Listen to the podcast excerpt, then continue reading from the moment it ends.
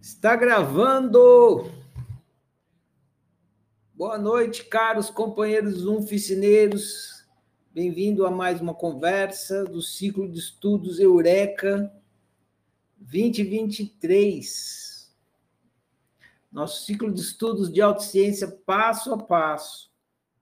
Já estamos caminhando aí desde janeiro. Agora estamos em abril é, caminhamos um bocado aí. Estamos indo para o final da fase existencial, início da fase psicológica, mas ainda deve ter um mês aí de fase existencial.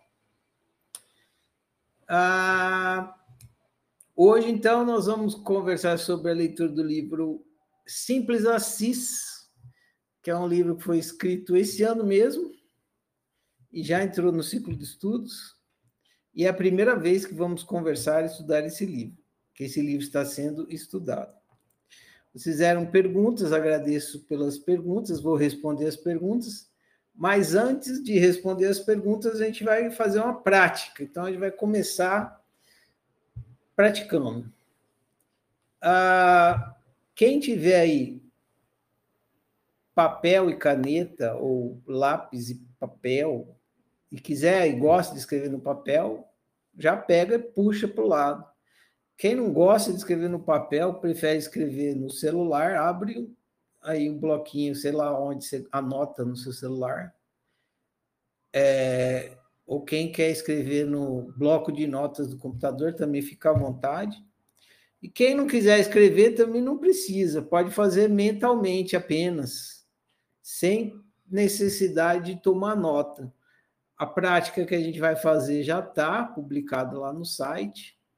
Amanhã vocês, ou hoje mesmo, vocês podem ir lá depois e refazer a prática com calma, lendo os passos, fazendo calmamente. Eu vou conduzir vocês aqui. É, talvez seja legal vocês terem um bloco aí para escrever alguma coisa, porque vocês vão fazer a prática. E escrevendo fica mais simples mas também não é, é in, não possibilita você fazer a prática se você não escrever. É possível. Só não fica assim. Tem hora que talvez você queira ter uma riqueza de detalhes, só a memória vai falhar. Então, enfim, a prática eu vou postar ela aqui. Aonde que eu vou postar? Postar aqui no grupo da tarefa, porque se eu postar lá no canal, ninguém vai saber o que está acontecendo. Ela se chama Feitiço do Tempo. Olha lá. Olha o reloginho aí do dia da marmota. Está aí no grupo da tarefa. Eu vou, então, é, não fique de olho lá. Se concentre na minha condição nesse momento. Depois vocês vão lá e olham. Senão você vai ficar com a atenção dividida, por isso que eu estou fazendo esse pedido. Muito bem, ela é simples, eu vou conduzir vocês e depois a gente conversa a respeito. Tem todo, todo o período de hoje aqui para conversar. Então, vocês vão começar pensando em um comportamento que você não gosta de receber. Então, na convivência, a gente está emitindo comportamentos e recebendo comportamentos. Como o simples assim está falando de doação, a gente vai trabalhar isso. Só que a gente vai começar pensando em um comportamento que a gente não gosta de receber. E quando chega, é desagradável, incomoda. A gente não gosta de receber esse comportamento. Eu vou usar um exemplo, mas você pensa aí no seu. O exemplo que eu coloquei aqui no exercício, para poder ajudar quem estiver fazendo pela primeira vez, é mentira. Então, é um exemplo. Então, supor que você é, não gosta de receber mentira. Pode ser qualquer comportamento, pode ser não gosta de, de receber grosseria, você não gosta de receber é, chateação, você não gosta de receber, é, sei lá, fofoca, você não gosta de receber é, reclamação. Você não gosta de receber hum, mau humor? Pensa aí. Pensa aí na sua experiência. Aproveita que depois você vai poder fazer com várias coisas. Escolhe um só para fazer o exercício. Pensa aí numa coisa que quando você recebe é muito ruim, você não gosta. Você não gosta de receber. Então tá aqui.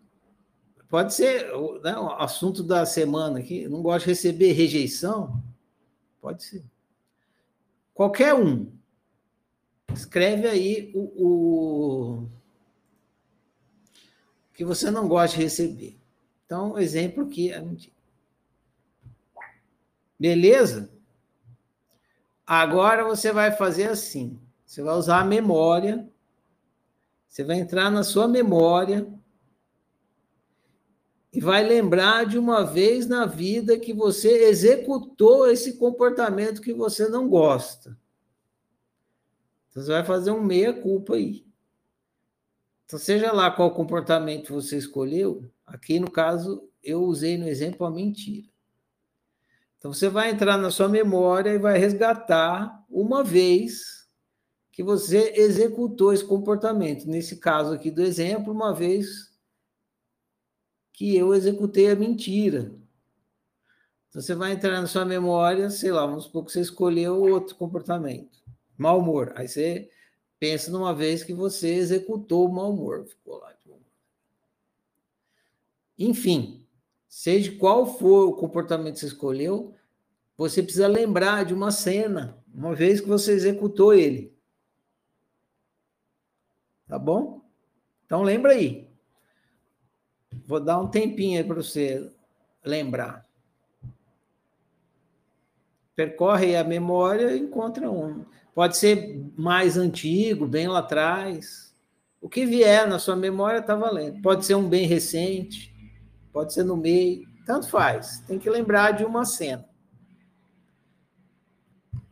Então, aqui no caso do exemplo, descreva para si mesmo essa cena. Então, seria legal nessa hora você escrever. No exemplo, no meu exemplo aqui, que está aqui no, no exercício, ficou assim: Meu amigo me fez uma pergunta e eu menti para ele.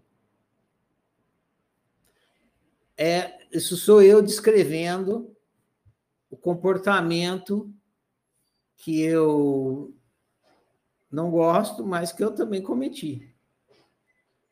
Então, meu amigo me fez uma pergunta e eu menti para ele.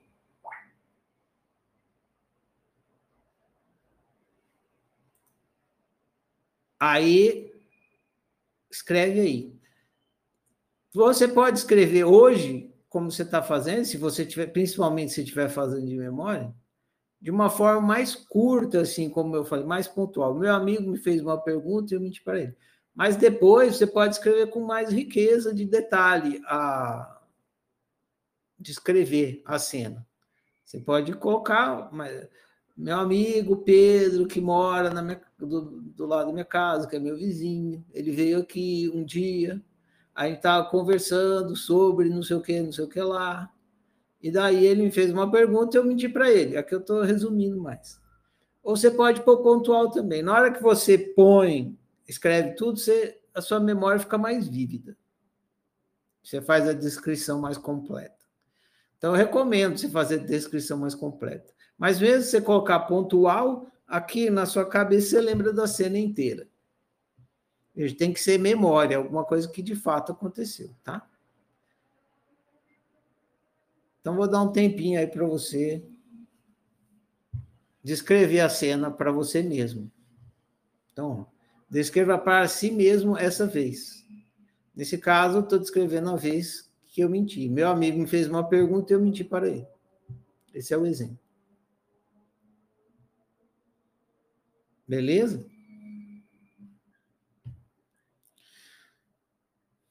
Guardar mais, dar mais um minuto aí para vocês.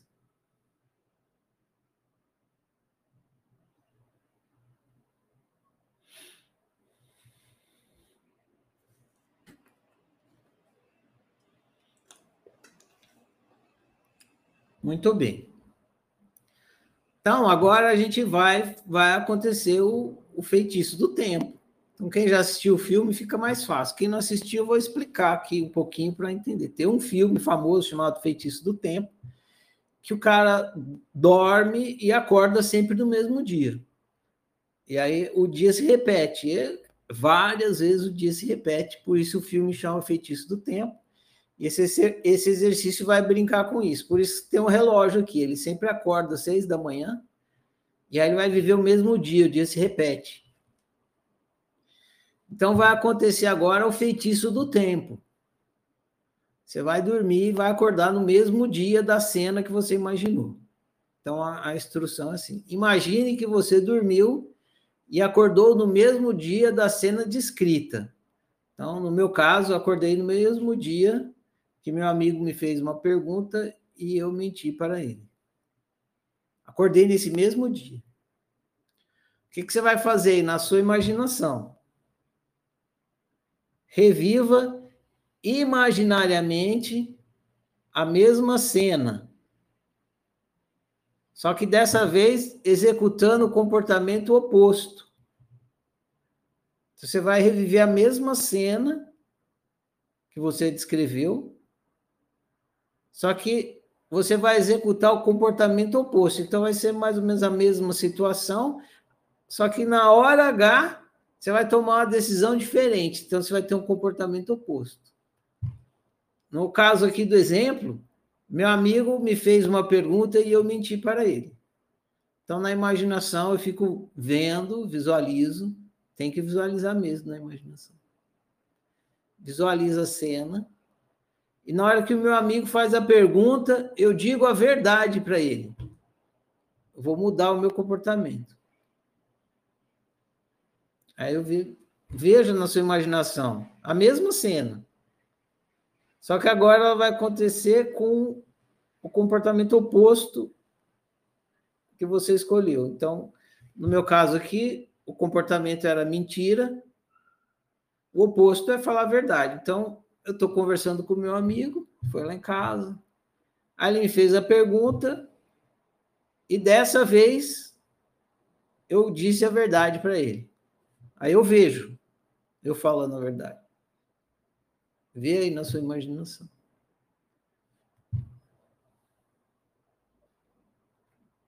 Beleza?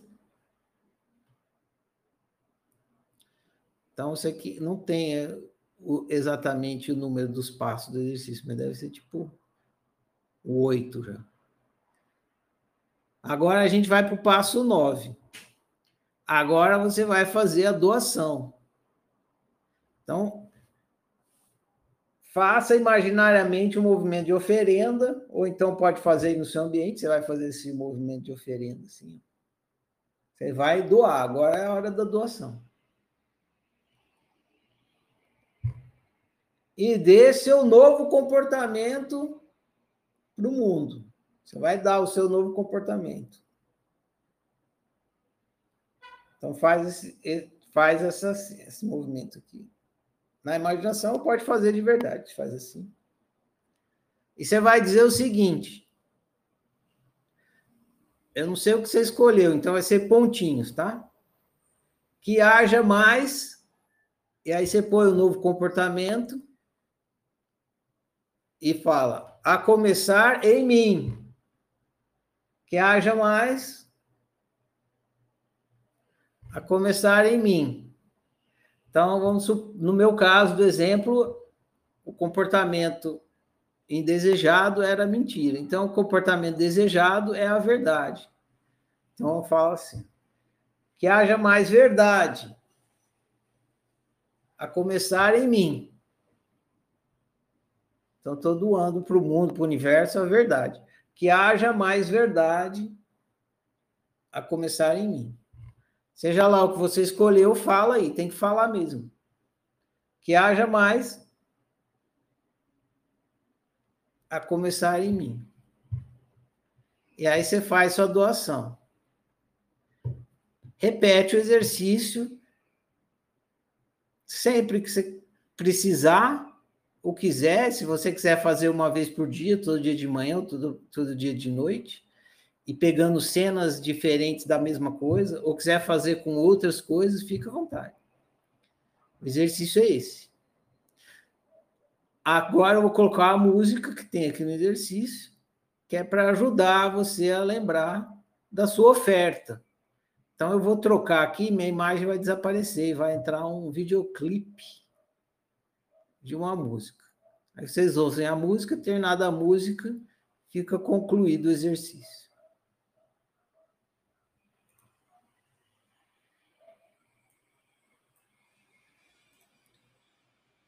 Eu desapareci, agora vai aparecer o videoclipe aí.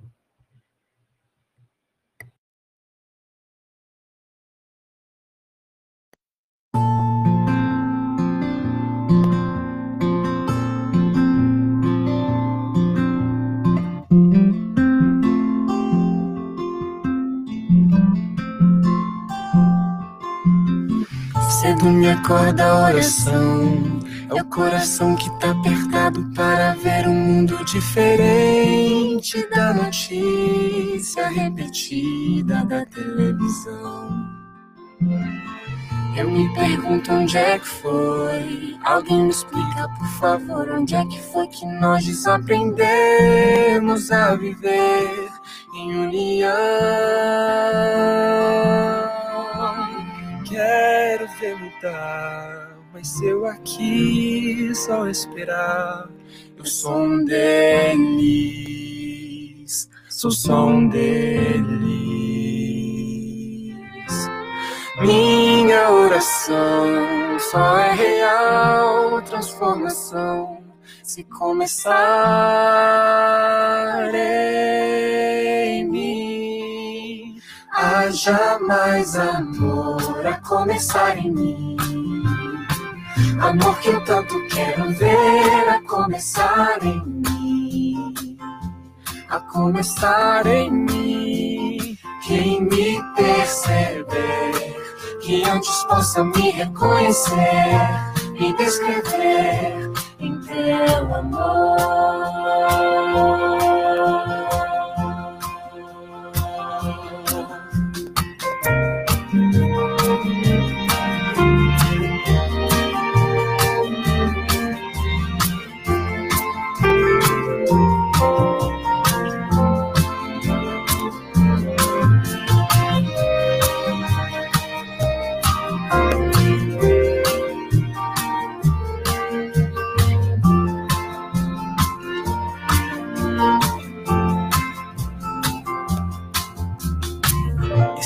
Tivesse mais perdão. Se no lugar de apontarem tantos erros fossem estendidos mais abraços, mais olhares de aceitação. Se não mais tanto tempo em vão. Se nosso bem mais precioso não faltasse quando pra ouvir, pra entender meu irmão posso até sonhar, mas eu aqui só esperar. Eu sou um deles, sou só um deles. Minha oração só é real transformação se começar em mim. Haja mais amor começar em mim. Amor que eu tanto quero ver a começar em mim. A começar em mim. Que antes possa me reconhecer, me descrever em teu amor.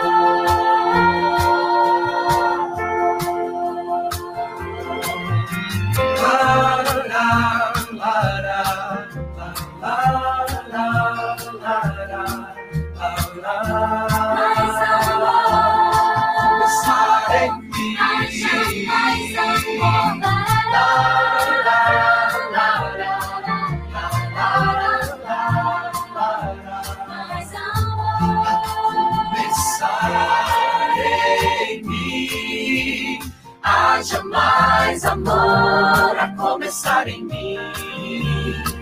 Amor que eu tanto quero ver começar em mim, a começar em mim. Quem me perceber, que antes possa me reconhecer, me descrever em teu amor.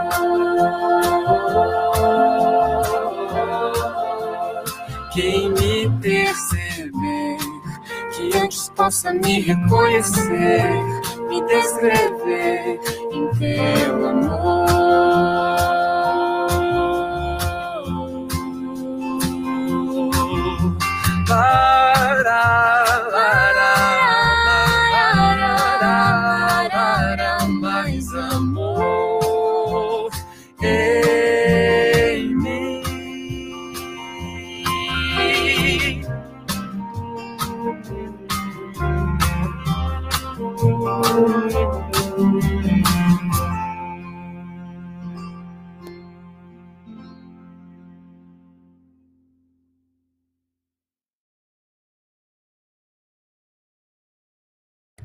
Tá aí. É dando que se recebe. Não é? É se dando que se recebe. Alguém tem alguma pergunta sobre a prática? Quer fazer algum comentário, compartilhar alguma coisa? Fica à vontade.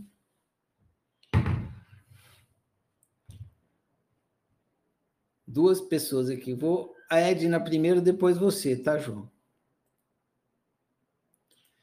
Boa noite, Edna. Tudo bom? Boa noite, Ferrari. Tudo bem? Nossa, Ferrari, emocionante essa reunião, hein? Já estou aqui com o coração a mil. que delícia, Ferrari. Essa oração de São Francisco é demais, essa música é demais. Ela é muito linda quando você começou, né? A oração de São Francisco, meu Deus, ela é demais. Eu, eu frequentei, quando eu, eu frequentei o primeiro centro, uh, a gente se reunia e a gente cantava essa música Ferrari. Era emocionante. A gente tinha um coralzinho, sabe que a gente cantava ela. Era muito é, maravilhosa e é uma grande verdade. E, e o forte mesmo foi dessa essa outra música que você falou, que, é o, que na verdade é o que eu penso também, né? É, da gente, é, quando eu tiver, é, eu estou falando muito alto? Estou falando muito alto? Não. Não, tá bom. Tá um pouco. Tá bom. O som tá um pouco estranho, mas tá bom. Acho que é o meu fone. Ó, então, é, eu penso assim também, quando, uh, todas as vezes que eu for apontar o dedo para alguém, né, é, dizer algo de alguém, é, eu fico. Hoje eu, eu, faço isso. Às vezes eu passo despercebido, sabe, Ferrari? Eu, eu digo assim, não é sempre, mas eu tento me policiar ao máximo hoje, sabe? Assim, em algumas atitudes. Mas já, já ocorreu de eu soltar a franga, né? aí mandar se fuder, entendeu? Assim, já, nossa, meu Deus, já quantas vezes. E, mas assim, é, essa é uma grande verdade, né? Quando eu, se eu quero mais amor, tudo que eu quero de melhor no mundo, primeiro ele começa dentro de mim, né?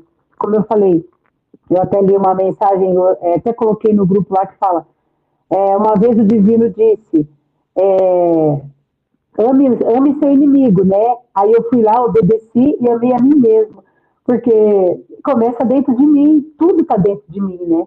É, inclusive, quando eu, eu olho, é, quando eu faço o Roponopono, né? Que eu gosto muito de fazer o Roponopono, ele fala muito do perdão, né? Amor, ah, eu te amo, sinto muito, me perdoe, sou grata. Então ele fala muito disso, né? De, de, que começa primeiro em você. Primeiro você se perdoar e perdoar o outro. Primeiro começa em você. Para você amar o outro, você tem que se amar primeiro. Não existe você amar alguém sem se amar, né? É uma coisa que não tem nexo. Então é perfeito, é maravilhoso.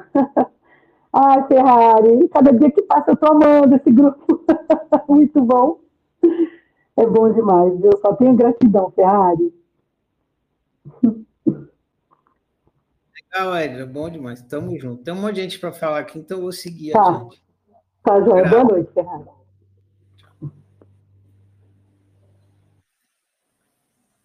Eu vi todos vocês aqui. Então, ó, o João que levantou primeiro, depois a Jéssica, depois a Sabrina. Tá liberado, Januário. Boa noite. É, é, é, foi fantástico isso aqui, porque eu odeio reclamação. Eu, não, não, não, eu, não, eu chego avisando, ninguém me reclame de nada, não, pelo amor de Deus. Eu fui operar um paciente agora, tem duas horas, e quando eu cheguei no hospital, a enfermeira falou para mim: doutor, os fios que o senhor pediu não tem. Aí eu, minha filha, eu opero sem fio, com tesoura, com, com, com um machado, mas não me venha reclamar, não. Aí na hora que você falou, veio isso muito à tona, porque eu não suporto isso. Aí eu falei, rapaz, mas peraí, esse Ferrari tá doido. Ele está dizendo, qual é o contrário da mentira? Para ele é fácil, a verdade. Mas é o contrário de reclamar. E fiquei louco aqui, o que é o contrário de reclamar? Aí corri para o dicionário para ver que reclamar é elogiar. Então foi, foi um passeio fantástico. Eu realmente não elogio, não elogio, reclamo muito. Então, só gratidão a você também, irmão. Muito obrigado, muito obrigado. Vou elogiar mais o mundo. Um beijo. Legal, João. Vale, vale também, João, você dá, continuar pesquisando o termo, investigando, para ver as nuances, porque reclamar ele eh, tem várias nuances. Às vezes você descobre mais alguma coisa além, além do oposto, seu elogio, às vezes tem uma outra coisa aí. Mas bom demais, João. Valeu o compartilhamento. A Jéssica, depois a Sabrina. Pode falar, Jéssica. Boa noite. Tá me ouvindo? Estou te ouvindo. Me retirar. Ai, tá bagunçado aquele sofá. Ah, queria contar é, que no começo eu queria falar sobre a prática, né? No começo, na hora que você falou para falar, para escolher um, um, comportamento que não gosto, eu também escolhi a mentira. E aí eu já estava pronta para soltar os cachorros no mentiroso que tinha mentido para mim. Já... E aí, é, na hora que eu pensei em um momento que, que eu executei a mentira e, e, e que tive que fazer diferente, eu percebi que eu não fiquei presa ao resultado. Eu fiquei focada no fazer diferente e, e o resultado não. E aí eu achei isso. Ah, achei legal. Mas Obrigada. Valeu, Jéssica. Exatamente isso. Na hora que você muda a cena, você simplesmente você foca no que você quer, no que, você quer fazer na mudança e dane-se o resultado. Exatamente isso. Muito bem observado. Valeu o compartilhamento. Boa prática aí. Pode falar, Sabrina. Tá liberado. Oi, eu acabei esbarrando sem querer, mas já que eu estou falando, eu vou falar. É... Cara, eu fico impressionada, Ferrari, como é que você simplifica o complexo. É uma coisa absurda. Porque essa prática, eu simplesmente cheguei à conclusão depois de sete anos de terapia. Eu, depois de sete anos de terapia, eu me vi resolvendo um problema com a minha chefe e a minha chefe era eu. Mas eu só vi depois de sete anos. E essa prática foi doido, porque eu acabei. É, o, o tema foi diferente, mas eu me emocionei lembrando desse insight na terapia que demorou 500 anos para acontecer. Então, é impressionante, assim, a prática maravilhosa e é isso. Obrigada. Valeu, grato testemunho, Sabrina. Que legal, que bom.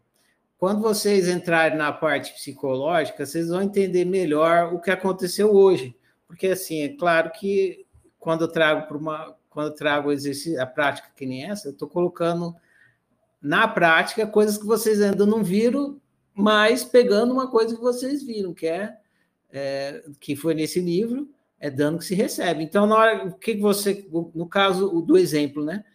A pessoa começa, ela não, gosta da, da mentira, porque ela quer verdade. Agora, se você não dá a verdade, como é que você vai ter experimentar Né? Então você tem que dar a verdade e você experimenta essa verdade. Você tem que ser o primeiro. Aí você, você dá a verdade, você experimenta a verdade dentro de você. Aí o outro vai receber também, tá? Pode ser que venha do outro. Mas na hora que você dá a verdade, você recebe imediatamente. É dando que se recebe. E mais para frente dá para falar outras coisas. Não dá para falar muito agora, porque vocês ainda não tiveram a parte psicológica do estudo. Tá liberado, Rafael.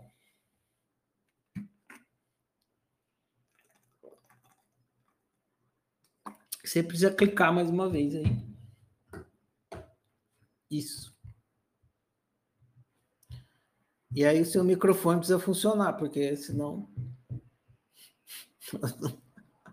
eu não te ouço. Tá sem som, Rafael. Vou fazer o seguinte, vou fechar aqui mais uma vez e você abre de novo, vamos ver se resolve. Pronto. Fechei. Liberei de novo, clica aí mais uma vez. Oi. Oi, você me ouve? Alô? Sim. Ouve? Eu te escuto. Então, Ferrari, é, tem, eu na, na dinâmica eu também escolhi a comportamento da mentira, né? Só que assim, na situação que eu escolhi, é, era impossível que eu falasse a verdade. Não tinha como. Às vezes é, falar a verdade vai ser muito pior. Entendeu?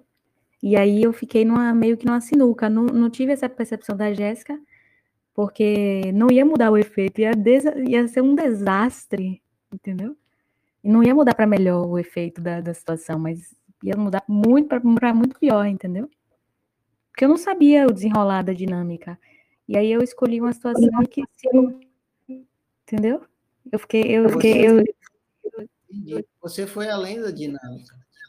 Porque a dinâmica é para você fazer a cena falando o, o comportamento do outro não entrou na cena. Só entrou o seu. Entendi. Você foi além. E ter, provavelmente tem um motivo para você ir além. Provavelmente não. Tem um motivo para você ter ido além.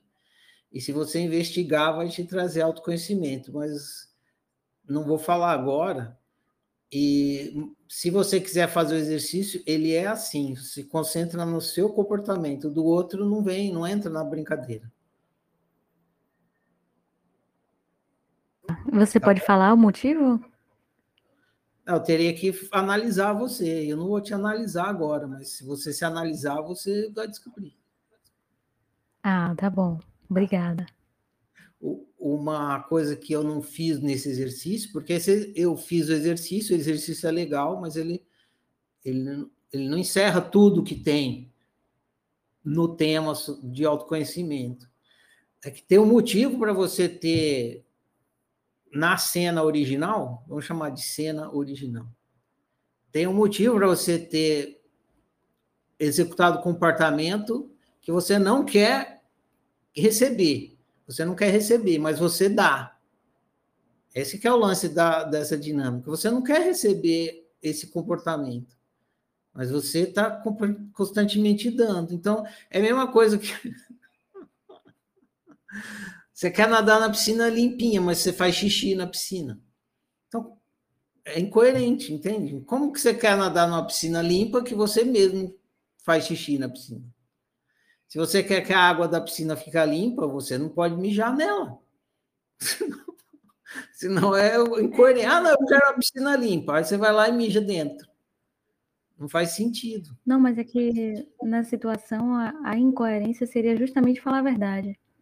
Ah, deixa, eu terminar, deixa eu terminar o meu raciocínio. Não estou falando especificamente do seu caso. Estou falando da lógica da coisa. Então você está você quer uma piscina limpa e você mija na piscina. Não faz sentido nenhum você querer uma piscina limpa se você é o primeiro que mija nela. Então, a lógica dessa dinâmica é essa. Se você quer receber, você tem que ser o primeiro que dá. Só que começa ao contrário, né? A, a brincadeira não começa falando o que, que você quer receber ela, ela pergunta: o que, que você não quer receber? E aí fica fácil, você fala, ah, eu não quero receber isso aqui. Mas você não quer receber isso aqui, tal coisa, é porque você quer receber outra coisa. Então, na verdade, você, no caso, no caso do exemplo, e no seu, você quer receber a verdade, por isso você não gosta de receber mentira. Só que se você dá mentira, você está recebendo dentro de você mesmo a mentira. Você está recebendo exatamente o que você não quer receber. Por quê? Porque você está se dando essa experiência. E está espalhando isso para o mundo. Então não faz sentido você dar aquilo que você reclama de receber. É incoerente. Então, exercício tem a ver com isso. Agora, se você faz isso, esse é o segundo ponto. Esse é o ponto um que eu estava explicando, da, da lógica da dinâmica. O ponto dois é o seguinte: se você, mesmo não gostando de receber mentira, ou não gostando de receber comportamento do tipo A, é isso que você produz? É essa a opção que você faz? É tipo assim: eu não quero café, mas eu vou pedir café. eu não quero ketchup, mas eu vou pedir para botar um monte de ketchup ali. Eu não quero é, banana, mas me dê banana, por favor. Se você está pedindo e tá, se você está é, colocando na sua realidade exatamente aquilo que você não quer, tem um motivo. E para você descobrir o motivo do porquê que você está colocando na sua, na sua realidade exatamente aquilo que você não quer que tenha, nem na sua, nem em lugar nenhum, Você precisa analisar. Então, você precisa se analisar o que está fazendo com que você coloque na sua realidade uma coisa que você não quer que tenha nem na sua realidade, nem na de ninguém. E aí você vai descobrir. Essa parte não tem no exercício. Por que, que você fez a opção lá no passado pela, pela coisa que você não quer e por que, que você continua fazendo? Esclareceu, Rafael? Meu Ferrari.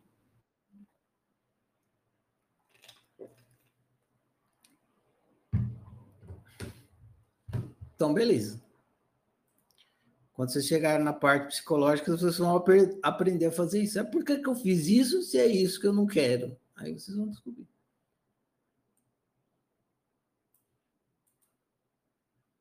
Na hora que vocês tiverem vamos supor que você fez o exercício agora e descobriu o que você quer, porque o, o, o exercício produz um autoconhecimento. Né?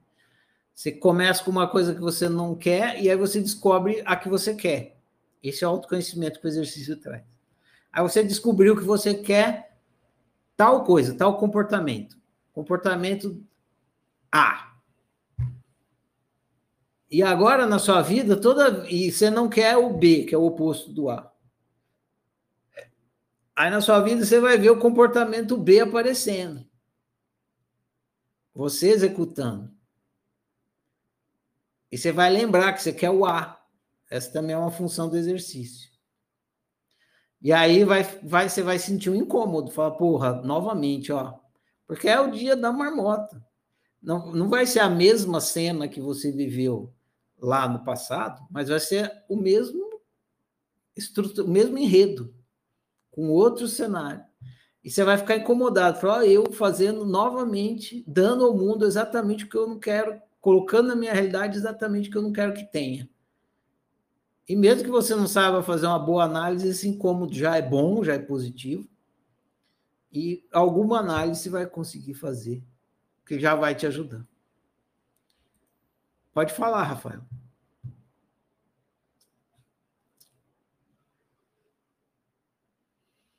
Você precisa clicar mais uma vez, Rafael.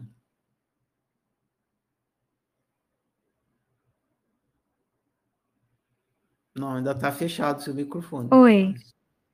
Então, você Agora? já assistiu aquele filme O Mentiroso com o Jim Carrey? Já. Tem umas cenas muito engraçadas em que ele, não sei, acontece alguma coisa lá e ele não consegue mentir. E aí ele só fica falando a verdade para todo mundo, tudo que ele pensa, sem filtro. Aí ele vai, fala, né? É, fala o que ele pensa da chefe dele, fica se contorcendo assim, porque ele não pode falar, e aí ele vai e fala. Aí uma, encontra uma mulher bonita no elevador e vai também fala tudo que ele tá pensando.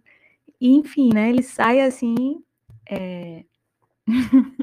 desse jeito. Então, assim, é... é isso. Tem comportamentos de, de não sei, sociais, de, né? Que, que a, a determinadas, pelo menos omissões, né? Não mentiras, mas também omissões são são mais bem-vindas para você também não causar o caos, né? Antes de eu, de eu, comentar aqui, eu vou te fazer uma pergunta, tá? Você ah. quer que eu minta para você ou você quer que eu fale a verdade? Quero que você fale a verdade. Tá entendendo, Rafael? Não, eu tô entendendo, mas eu quero ser um pouco advogado do diabo, porque tem essas situações. Então, faça isso. Chega para a pessoa e fala assim, que você estiver interagindo, e fala, olha, no eu posso... trabalho, se alguém perguntar alguma coisa. Eu posso mentir para você ou posso falar a verdade. O que, que você quer? Se a pessoa falar, minta, aí você mente. Você está fazendo o que ela quer. Entendeu? Ah, Fé, eu duvido que você vai, faz igual o Jim Carrey, assim, sai falando que não, não, não, nem vem. Eu, tô, eu faço exatamente isso que eu acabei de fazer com você. Eu pergunto para a pessoa: você quer que eu minta ou quer que eu fale a verdade? Aí a pessoa fala: fala a verdade. Nunca ninguém falou mente. Nunca, nunca ninguém falou minta. Ninguém quer mentira.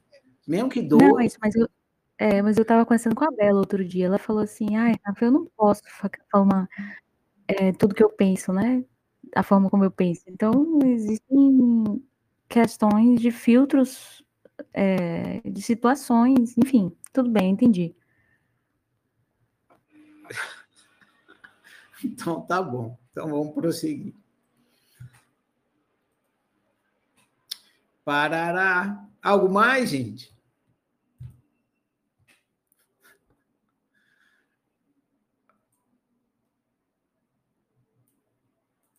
Essa conversa é interessante, porque toda vez que cai, a gente tem mil justificativos ativos para defender a hipocrisia. A gente quer que a hipocrisia acabe, né?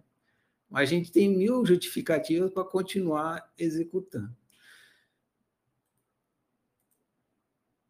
Eu vou para a primeira pergunta, então, aí a gente vai conversando sobre as perguntas e se vocês tiverem mais perguntas, a gente conversa depois. Enfim, é só conversar que a gente faz mesmo. Então, Jéssica levantou a mão. Pode falar, Jéssica. Eu fiquei só com um negocinho na cabeça, assim, ó. Você falou agora. A gente quer que a hipocrisia acabe. Eu quero entender assim, ó. Se eu parar de mentir, até para mim, quer dizer que. Não, a mentira não vai acabar, vai ter gente mentindo ainda você vai ser menos um, né? É o negócio do xixi. Tá todo mundo, ah. tá todo mundo mijando na piscina. Aí é, você quer que a piscina fique limpinha, mas tá todo mundo mijando, inclusive você. Então tem 100% de xixi lá. Se você para de mijar, é só 99%. É um a menos mijando na, na piscina. E aí pode ser que a pessoa falou, oh, a Jéssica não está mijando né, na piscina. Ela, eu não vou mijar também, porque já é menos 2%. A água já fica um pouquinho mais limpa. E assim você pode inspirar as outras pessoas. Mas esse é o resultado, né? Oi? Esse aí é o resultado. Inspirar outras pessoas para que. Você. O que acontece é que quando você é, faz a opção que você quer, você ganha essa fidelidade com você. E essa a sua experiência é o inútil prazer de ser você, entendeu? Você acha que você tem que ser sincero, e você é. Aí na hora que você é, você se sente bem. Por quê? Porque é o que você acredita, entendeu? E isso já vale tudo. Aí, o que vai acontecer depois? Aí já não é da sua conta. O que os outros okay. vão fazer deles. Tá bom, respondido. Obrigada. Dispõe. Então vamos lá. A primeira pergunta é do Luiz. Luiz, a sua pergunta, a sua primeira pergunta, Luiz, sua primeira pergunta ficou assim, eu mudei ela. Vocês estão é, viciados em fazer pergunta de, de, de confirmação, tipo assim, é por causa disso, disso, disso, disso, aí eu fico do lado de cá, eu fico, sim ou não, né? Como se estivesse perguntando sim ou não. Aí eu mudo a pergunta para ela ficar de conteúdo mais ampla e tal. Então, às vezes, eu mudo um pouco. O Adriano quer falar aqui, então vou dar a vez para ele antes de ir para a primeira pergunta. Pode falar, Adriano. Boa noite. Tem que clicar aí mais uma vez, Adriano. Isso. Não, cara, eu fui colocar no vídeo aqui e acabei encostando. Atrapalhei você? Não, nada atrapalha, tudo faz parte. Mas você quer escutar minha viagem, eu conto. Ué, já que você está aí, fala, fica à vontade. você falou para pegar um exemplo, eu peguei um exemplo de hoje. Aí eu, eu fui no fórum ali na Afonso Celso, na Santa Cruz, tem um shopping. Nesse shopping do outro lado tem que atravessar a rua para ir no fórum tinha um ceguinho na faixa de pedestre. Esse ceguinho ele ficava na faixa de pedestre gritando: "Me ajudem, me ajudem". O otário foi lá ajudar a atravessar a rua. Quando eu cheguei para atravessar o ceguinho, o ceguinho chegou e falou: "Não, sabe o que quer? Eu não quero atravessar a rua, eu queria dinheiro". Aí eu falei: "Ó, cara, dinheiro eu não tenho, mas se quiser eu te levo para outro lado da avenida, Leandro Domingos de Moraes". "Não, não, pode me deixar aqui". Aí fui no fórum. Quando eu voltei, o vagabundo estava lá ainda fazendo o mesmo golpe. Aí, eu, aí a minha ideia foi, é, eu pensei em enganação, mas na verdade o que eu queria era deixar o ceguinho no meio do Domingos de Moraes para atropelar e ele não enganar mais ninguém. Essa foi a minha viagem. E eu falei, pô, o cara tá usando uma deficiência, ele tá enganando todo mundo e me enganou.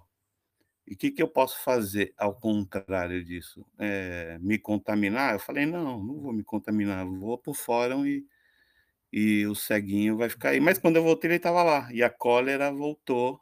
E eu falei, porra, cara, ele continua enganando milhões de pessoas e usando a deficiência dele. Falei, ah, quer saber, meu, vem embora, não vou nem. E ele continuou fazendo isso. Mas o primeiro, o interessante foi que no no exercício, em vez de eu pegar outro exemplo, veio o primeiro, veio ele. Então, será que eu estou enganando muita gente? o, o, é, tem a ver com o, o é, como foi recente e a, e a carga emocional está forte, provavelmente por isso que veio esse. Tem a ver com a mentira, né, enganação, e dentro de, dentro de você, você tem é um valor grande dentro de você a verdade, né? Você não gosta de enganação. Então, o exercício seu é esse aí.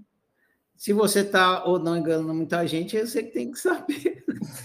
Agora, se você quer menos enganação no mundo, ou seja, se você quer mais sinceridade, verdade, entrega isso. Então, o que eu imaginei foi, é, eu podia estar tá deixando um ceguinho ser atropelado, mas esse ceguinho não me enganar, sei lá, 40 pessoas em meia hora. Então, então acho que foi isso que eu pensei na hora, mas é uma viagem que eu tenho que discorrer mais, Ferrari. Desculpa aí que eu bati no microfone. É, não é o que você pensou na hora. É o que, o que simboliza a, a situação e, e que desconforto que ela traz. Por que, que ela te desagradou? Te desagradou porque ele te enganou. Enganou você e está enganando outra gente. Então, o, a moral da história é enganação, mentira. E daí você parte para o oposto. Entendeu? Entendi. Só que, é, só que, ah, tá, peraí. Isso aí é o cara, né, velho? Você tem que você tem que ver uma cena Ah, tá. Agora tem... você tem que ver uma cena aonde você enganou alguém. Entendeu? Hum, entendi. Essa, essa cena, nessa cena, quem cometeu a coisa que te desagrada não foi você, foi a outra pessoa. E você não vai mudar a opção da outra pessoa, você consegue mudar a sua. Então você tem que, como que te desagrada é, enganação, você usou essa cena para entender que você, é, enganação te desagrada. Agora, pensa numa cena na sua vida onde você enganou alguém. Beleza, eu vou refazer o aí, exercício. E aí o exercício vai se desenrolando nas outras partes. Então tá bom. Valeu, mestre. Tamo junto. Lara, então, agora sim, vamos à, à pergunta do Luiz. Então, como eu falei, eu mudo as perguntas para elas ficarem mais abertas, menos fechadinhas. A sua primeira pergunta ficou assim, Luiz. Eu me nego para evitar a rejeição do outro. Como mudar isso? Eu me nego para evitar a rejeição do outro. Como mudar isso? Você está aí, Luiz? Levanta a mão aí, deixa eu conversar com você um pouco. Ah, tá liberado aí. Opa, boa noite, boa noite a todos. Boa noite, Ferrari. Como é que tá? Boa noite, Luiz. Prazer. Então, beleza aqui. É mais ou menos essa a sua pergunta, não é? Vou ler a sua Pode pergunta original.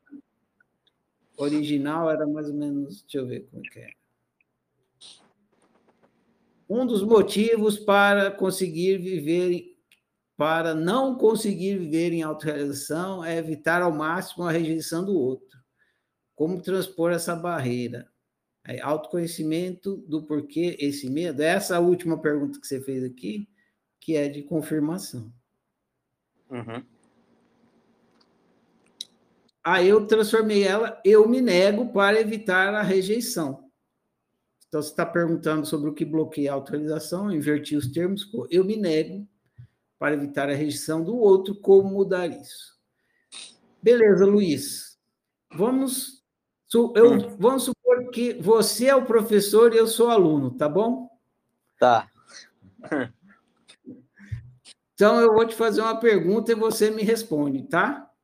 Ok. Professor Luiz, eu me nego para evitar a rejeição do outro. Como mudar isso, professor Luiz?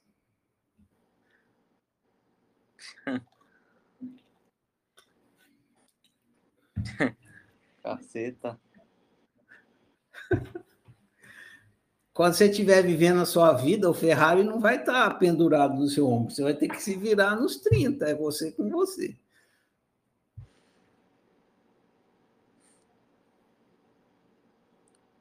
Honestamente, eu não sei. Talvez eu desse alguma resposta mais clichê, do tipo, porque você não sabe quem você é, sei lá. Algo nesse sentido, mas do ponto de vista prático, eu não vejo funcionalidade nessa resposta. Tá bom. Então eu vou, eu vou responder.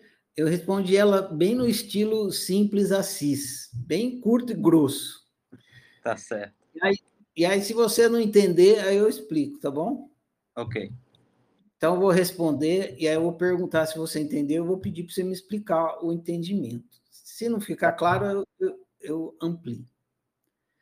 Eu me nego para evitar a rejeição do outro. Como mudar isso? Aceitando a rejeição do outro. Simples assim.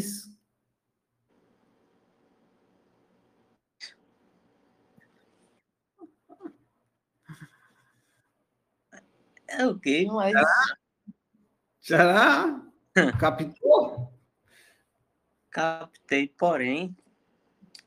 Uh, é quase como se eu quisesse brigar com essa verdade absoluta, sabe? Da rejeição do outro. Do outro. Imagina que você tá, você tá tem uma rua, certo? Tá. Tem um lado da calçada e tem o outro lado da calçada.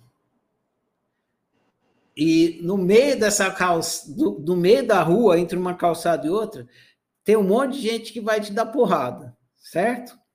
Certo. E você quer chegar do outro lado. Como é que você faz para chegar do outro lado?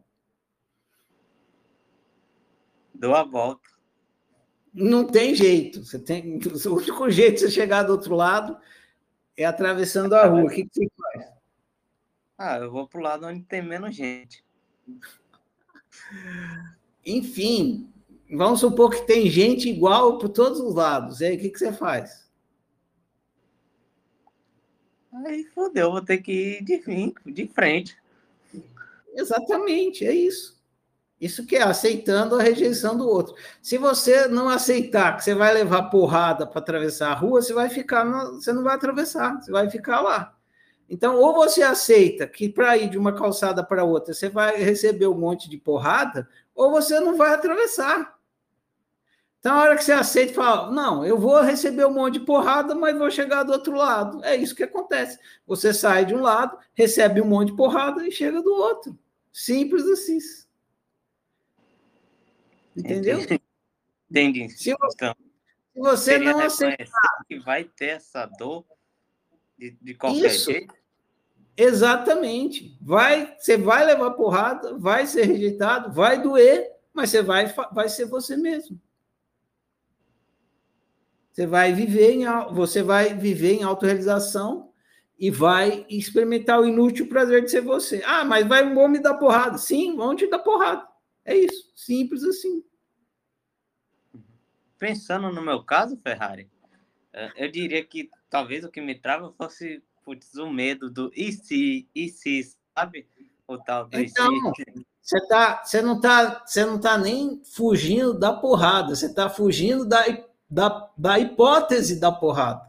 Às vezes você nem recebe a porrada, você acha que vão te bater, a hora que você põe o pé na rua, as pessoas tudo desaparecem. Fala, eu achei que ia levar porrada, não levei. Entendeu? Agora, tendo ou não pessoa ali, se você aceitar que você vai levar porrada, pronto, você ganhou o jogo. O problema é se você não aceitar, e você nunca vai atravessar a rua. Uhum, entendi. O cara que entra em campo aceitando que ele pode perder o jogo, ele joga.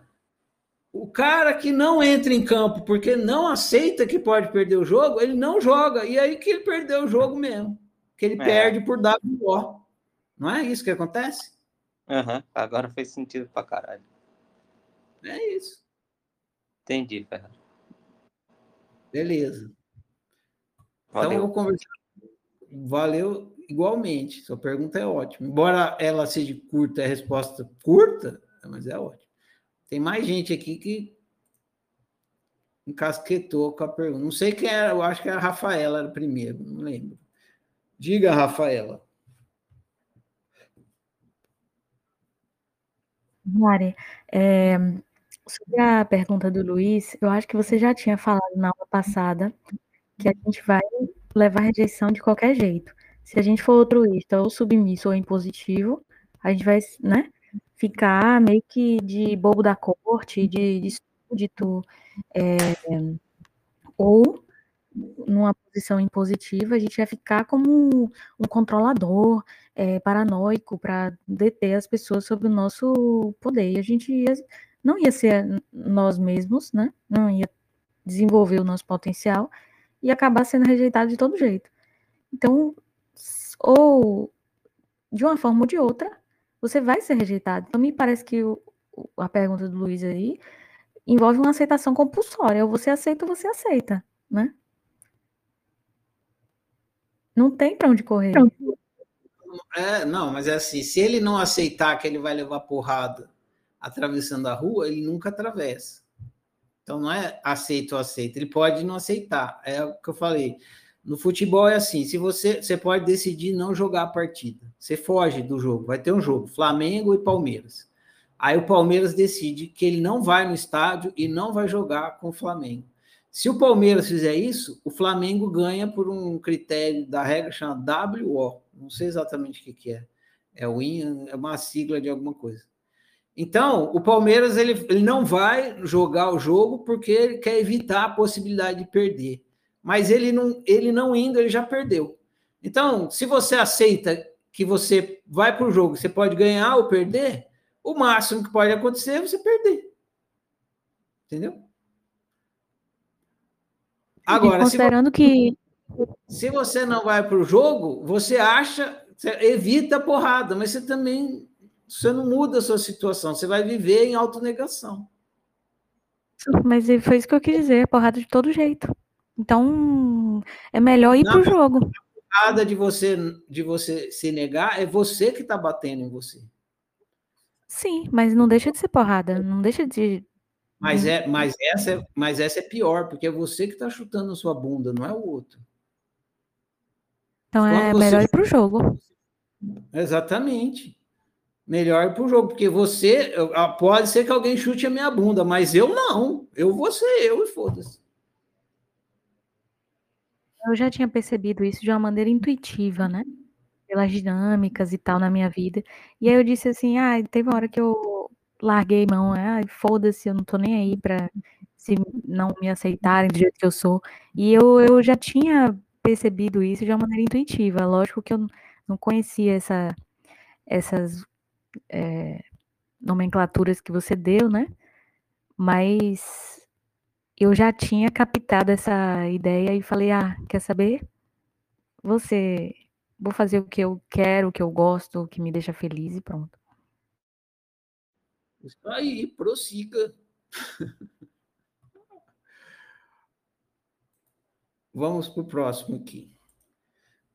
Edna, se eu, sua mão abaixou, acho que você era a próxima, mas se você quiser falar, levanta a mão de novo. Vou dar a vez para Iracira agora. Calma. Iracira, pronto, está liberado. Precisa clicar mais uma vez, Iracira. Iracira. Não te ouço, isso. Oi, Fernando. Sim, agora eu te escuto, Iracira. Tudo bom? Tudo bom.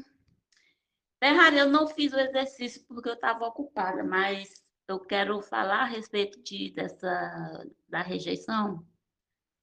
A rejeição, aqui na minha família, é, um, é uma coisa bem presente. Eu acho que eu vim nessa vida para exercitar a rejeição, porque é realmente algo muito presente, assim, bem evidente mesmo. A última vez que eu passei por uma rejeição assim bem assim evidente foi quando eu adoeci. Eu tenho dois filhos. E eu adoeci acho que foi 2020, 2021. Porque eu tenho alergia, eu sou extremamente sensível a cheiros, só que eu não sabia que eu estava assim tão. É, parece que aumentou bastante, né? Depois do, desses dois anos loucos aí que nós passamos.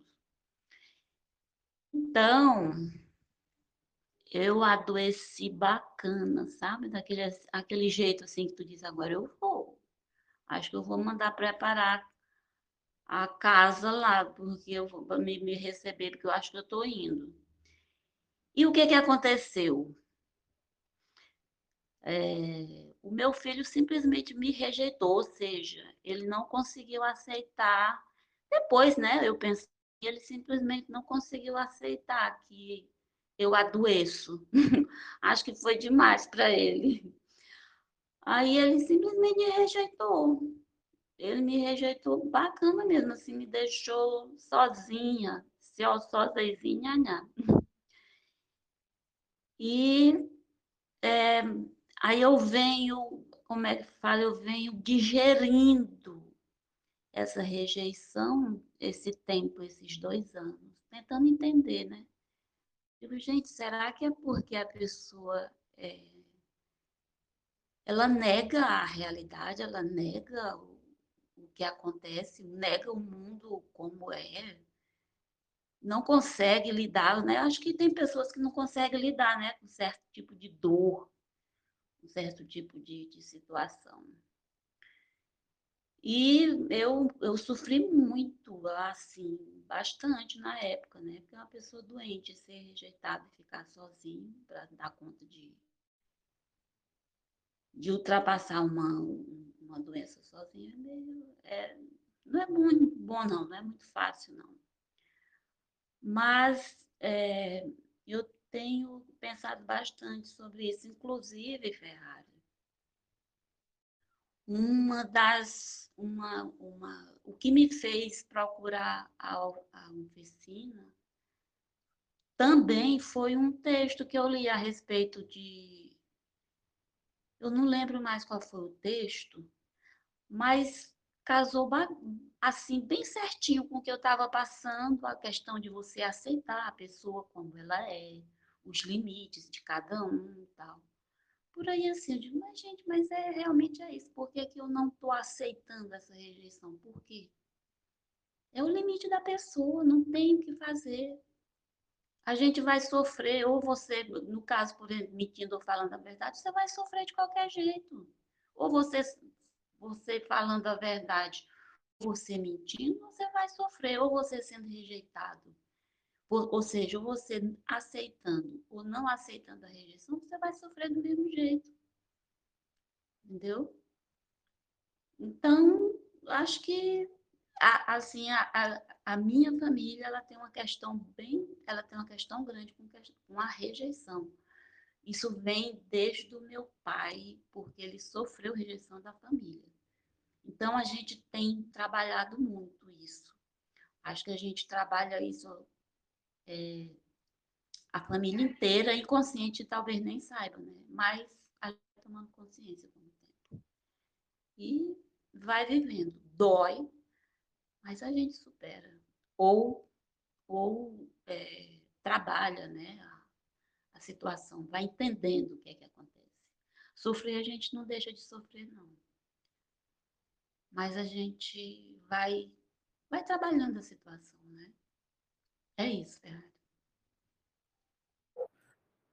Valeu compartilhamento, Iracira. A gente vai com os próximos, principalmente na frase psicológica, entendendo e aprofundando o entendimento desse comportamento da rejeição.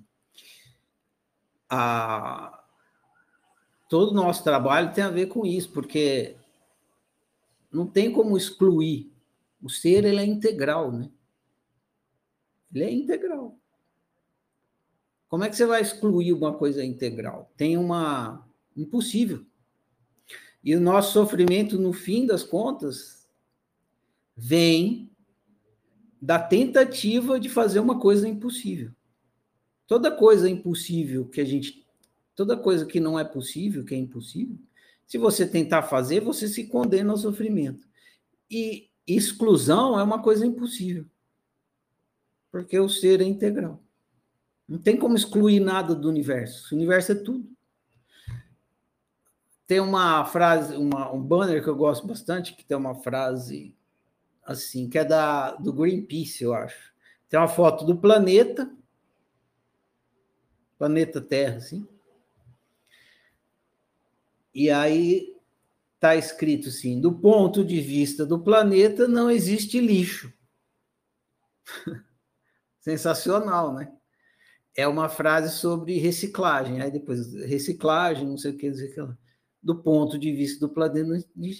Mas a gente acredita que existe lixo.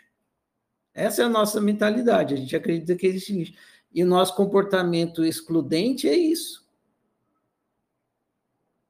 A gente não tem um pensamento integralista. A gente quer excluir essa parte é lixo, põe para lá. A gente olha para a sociedade, a gente vê isso tudo quanto é lugar, né? Segregação daqui, dali, em todo lugar da sociedade. A gente pega as pessoas que a gente não gosta, que faz alguma coisa errada, e põe no presídio, tentando excluir da sociedade. A gente não, a gente diz, ah, é um sistema de reabilitação. Se fosse mesmo, estaria ótimo, que isso aí seria um pensamento de reciclagem, de reinclusão, né? Incluir, leva a pessoa para entender que a sociedade tem, tem acordos para funcionar e reintegra a pessoa na sociedade. Mas, na verdade, não é, né? Fica lá, fica lá e, se possível, morra para não voltar. Então, é o pensamento da exclusão. A, a gente precisa curar isso na gente. Essa ideia de que existe a possibilidade da exclusão. Não existe, é impossível. Isso não significa que você precisa gostar de tudo, mas é, é diferente você não gostar de uma coisa e você tentar excluir essa coisa. Porque hoje em dia a exclusão ganhou o nome de cancelamento. Então, tá, cancela não sei o quê, cancela fulano. Ah, os da direita cancela os da esquerda, da esquerda cancela os da direita. Mas não existe direita e esquerda, é tudo um país só. Né? Somos nós. Como é que vai excluir? Enfim, isso para vocês entenderem que a gente precisa trabalhar profundamente nessa nossa mentalidade que acredita que é possível excluir as coisas. Não é, é impossível. E a gente vai trabalhar, a gente vai cada vez mais trabalhando isso na principalmente na parte psicológica. E isso a gente faz com, com, com nós mesmos. A gente quer excluir coisas em nós mesmos. A Maria da Graça fez uma pergunta, acho que foi a Maria da Graça, deixa eu caçar aqui para ver se foi. Ela fez na lousa, só que foi na segunda-feira, e aí começou a, comecei a conversa, conversa com a Isabela, que ela estava é, fervilhando numa questão dela e a pergunta da Maria da Graça ficou para trás. Não, não foi da Maria Graça, não, foi da Adila de Leusa. Ela falou assim: Bom dia, professor. Que você diria para uma pessoa que está com resistência e possa. É, que eu possa dizer, ela lá sentindo uma pequena depressão, depressãozinha, porque está sentindo que não consegue colocar em prática. Então, está com resistência, sentindo essa depressão. Aí ela, o que, que eu diria, né? Aí eu botei uma foto de um tapete vermelho e perguntei, entendeu? Aí eu não sei se ela não leu a resposta, se ela não entendeu, ficou com vergonha de falar, enfim, não continuou. Mas por que, que eu botei esse tapete vermelho aqui? respondi com o tapete vermelho. Propositalmente, eu fiz uma espécie de um koan, dei um enigma para ela. Para ela e para quem mais estivesse acompanhando na lousa. Né? Ah, estou me sentindo mal, quando que estou com depressão. O que, que eu faço? Aí eu postei uma fotografia de um tapete vermelho. O que, que Ferrari quis dizer com isso? Eu quis dizer, estende um tapete vermelho para sua depressão. Porque qual é o movimento que a gente tem com, com os nossos sentimentos? É o movimento da exclusão. Ah, não posso ficar deprimido, tem que excluir isso. Mas eu estou sentindo isso, porra. E outra, pra, como que eu vou cons conseguir excluir, cancelar uma coisa que eu estou sentindo? E outra, se eu estou sentindo essa coisa, é o meu é sentimento, emoção, é o meu GPS me contando alguma coisa. Então não posso cancelar, não posso, eu não é impossível cancelar e não devo fazer isso. Porque uma vez que é impossível cancelar, o que a gente faz? A gente vai fingir, fingir que não está sentindo o que está sentindo. Porque é só isso que dá para fazer. Se você está sentindo, você está sentindo. Aí você vai fingir que não está sentindo o que você está sentindo, como se adiantasse alguma merda, né? estende um tapete vermelho. O que, que é isso? Ao invés de continuar nesse movimento de exclusão, está se rejeitando. A gente reclama tanto da rejeição, a gente é o primeiro a se rejeitar. Rejeita o que sente, rejeita o que pensa, rejeita o que gosta, rejeita o que acredita. A gente é o primeiro a se rejeitar. Faz o movimento contrário da faz o movimento da inclusão. Aceita a sua depressão. Estende o tapete vermelho para. Deixa ela desfilar livremente dentro de você. Por isso que eu postei o tapete vermelho. Depressão, des, desfile dentro de mim. Livremente, o tanto você quiser. Vai e volta, você é livre. Fica aqui, anda por onde você quiser. Eu te aceito. Você é bem-vinda, depressão. Percebe? É o oposto do movimento da exclusão, da rejeição. Você aceita, você acata, você acolhe, você integra. E se a gente precisa fazer isso com a gente mesmo. Se, eu, se acolher, se a, a hora que a gente consegue fazer isso com a gente, a gente faz com o mundo inteiro. Agora, se a gente não consegue nem aceitar as nossas emoções, como é que, que a gente vai aceitar as emoções dos outros, os valores dos outros? Não vai nunca. Vai viver, né? Já está no movimento de exclusão e rejeição consigo mesmo, vai fazer isso com o outro. Você está em autonegação, você vai também negar o outro. Então, é, É isso que a gente precisa aprender a fazer. Abandonar o movimento da exclusão e da rejeição dentro da gente. Sair da autonegação. Aceitar a nossa verdade. O que a gente pensa, o que a gente se. Ah, o que vão falar de mim? Meu, não sei o que vão falar de mim, mas é, é assim que eu sou. Né? Imagina. Já... Imagina se a laranjeira fala que vão falar que minha laranja está azeda. Nossa, se, eu, se, eu, se, as coisas da natureza fosse conseguisse falar, elas, elas iam dar risada do ser humano, né? Uma, uma laranjeira ia chegar para a gente e falar: Ô ser humano, tu é burro pra caralho, hein? Caraca. Depois você ainda quer ser o ser inteligente do planeta, tu não consegue nem se aceitar. Que inteligência tem nisso? Você acha que eu vou dar manga só porque a pessoa que chega aqui no meu pé quer manga? Eu dou laranja e foda-se, não quer, não pega. Agora você não, né? Você fica fingindo aí que você é o que você não é. Vai ser burro, né, meu? Vai ser tonto. Meu, e, e, a, e toda a natureza, a, a, laranjeira fala isso, a galinha falar isso, a, a vaca ia falar, tudo na natureza ia dar lição de moral na gente, porque vai ser tonto, né? Enfim, então é isso. A, a, a gente precisa, para viver bem, a gente precisa ser o que a gente é. E, e o que impede é a gente ficar optando repetidamente pela rejeição de si. Tentando se excluir. É minha vida sem eu. A vida que você vive não é sua. É, é sua vida sem você.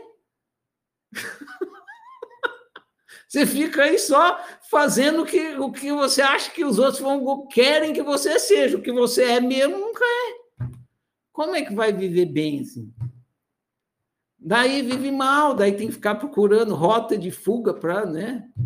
Vai lá beber pinga, sei lá o quê, vai se entupir de chocolate.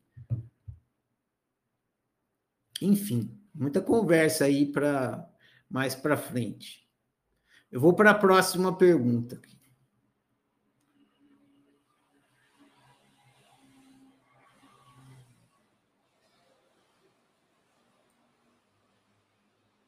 Próxima pergunta é também do Luiz.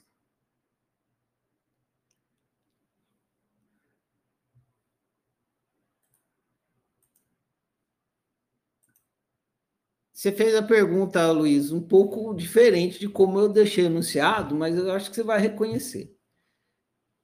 É mais ou menos assim. O que me impede de usar a matemática franciscana? Beleza, Luiz, é, é isso, né? Se, senão você contesta aí minhas alterações. O que me impede de usar a matemática franciscana? Também é uma resposta franciscana, então ela não é tão curta e grossa que nem a outra, mas é também franciscana. Então, segura aí. A matemática franciscana é um tipo de mentalidade. Mentalidade são como roupas. Então, imagine que você tem uma calça azul e uma calça vermelha. Então, estou fazendo essa analogia. Então, a, mentalidade é como se fosse uma roupa. Então, imagine que você tem uma calça azul e uma calça vermelha. Aí você decide usar a calça vermelha. Abre o microfone aí, Luiz. Conversar com você. Eu vou abrir para você. Pronto, está liberado. Boa noite de novo, Ferrari. De novo, Luiz, vamos nós aqui. Então você tem uma calça azul e uma vermelha, certo? Certo. Aí você decide usar a calça vermelha. O que te impediu de usar a calça azul? Me diga. Eu, porque eu escolhi a calça vermelha. Exatamente. Você escolheu a calça vermelha, e aí, como essa opção, uma anula a outra, a hora que você escolheu a calça vermelha, essa, essa decisão de usar a calça vermelha impediu você de usar a calça azul, certo? Certo. Analogamente, o que lhe impede de viver usando a matemática franciscana é sua decisão em viver usando a, a matemática marxista. Simples assim. Entendeu? Entendi. Mas quando eu penso assim, em usar a matemática franciscana, aparecem duas questões para mim. Uma seria, será que não daria para fazer tipo uma mistura, um pouquinho de uma, um pouquinho da outra mentalidade, ou é só 100% de cada uma? Então, antes de conversar sobre as coisas que surgem na sua cabeça, o que precisa ficar claro é que o que você experimenta é resultado do que você decide colocar em prática. Então, se você decidir usar calça vermelha, é vermelha que você vai usar. Se decidir azul, é azul que você vai usar. Se você decide viver de acordo com a matemática franciscana, é dando o que se recebe, é, é isso que você vai experimentar. Se você decidir usar, viver de acordo com a marxista, é, se eu der, eu estou perdendo, aí é isso que você vai experimentar. Ou seja, está na sua mão sempre. E só depende do seu arbítrio. Isso precisa ficar claro. Porque a sua pergunta, ela meio que está tentando buscar um bode expiatório. Percebe isso? Uhum. O que me impede de usar, ou seja, tem alguma coisa que me impede? Não tem nada que te impede. É você que decide. É isso que eu estou querendo esclarecer aqui. Não tem nenhum. Se você decidir, não tem nada que possa te impedir de tomar uma decisão. Não tem nada capaz de é, bloquear o seu arbítrio. Arbítrio é incorruptível. Então, você decidiu, está decidido, é isso. Ah, mas vão me bater, vão, vão tirar minha pele, vão te botar de porta. Tudo bem, isso aí não é com você. Agora, a sua decisão não tem como alguém. Igual quando você está com a mão no mouse, ninguém consegue mexer no seu mouse, no seu, no seu promptzinho ali na tela, porque é só você que controla a setinha, porque é só você que está com a mão no mouse. Então, arbítrio é assim, ninguém consegue acessar o seu arbítrio. Você decidiu, então não tem nada que te impeça. Nada, nada, nada que te impeça. A única, é o que está escrito no livro. A única coisa que te impede é você mesmo. Né? Tem um capítulo lá que fala isso. Tudo trabalha ao seu favor, só você trabalha contra. Por quê? Porque você é o único capaz de se impedir de viver em autorrealização. Isso precisa ficar 100% claro. Senão você vai ficar buscando bode expiatório. Ah, mas é o meu subconsciente. Não, mesmo que você tiver não sei o que, sub... seu arbítrio é incorruptível, independente do que esteja no seu subconsciente. Ah, mas eu dormi, eu optei no mecânico. Dormiu, acorda, porque você acorda e você opta, entendeu? O seu arbítrio é incorruptível, isso precisa ficar claro. Porque a gente quer fugir da culpa. E fugir da culpa não é saudável. Saudável é assumir a culpa. Eu sou culpado pela minha experiência. Por que, que minha vida é assim? Porque a culpa é minha. Porque eu escolho assim. Uhum. Enquanto a gente não assumir a culpa pela nossa realidade, a gente vai ficar procurando bode expiatório e não vai acontecer nada, vai ficar na mesma bosta. Tá claro isso? Tá. Beleza. Aí, aí a sua continuação é o seguinte: ah, mas eu é, vou misturar uma coisa com a outra. Lá no livro fala. É, a, a vida material implica em você lidar com a materialidade marxista. E você vai ter que lidar com isso. Uhum. E você vai ter que encontrar, e cabe a cada um. Eu, na minha vida, eu procuro encontrar, e cada um vai ter que encontrar um jeito de, mesmo estando na materialidade, porque a materialidade puxa para você fazer coisas é, que às vezes você não quer fazer, você precisa encontrar um jeito de fazer funcionar a sua autorrealização mesmo operacionando a, a, as questões da matéria, entendeu?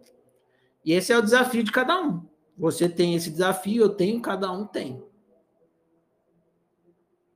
Entendi, Respondeu, agora ficou claro. Beleza. Sim.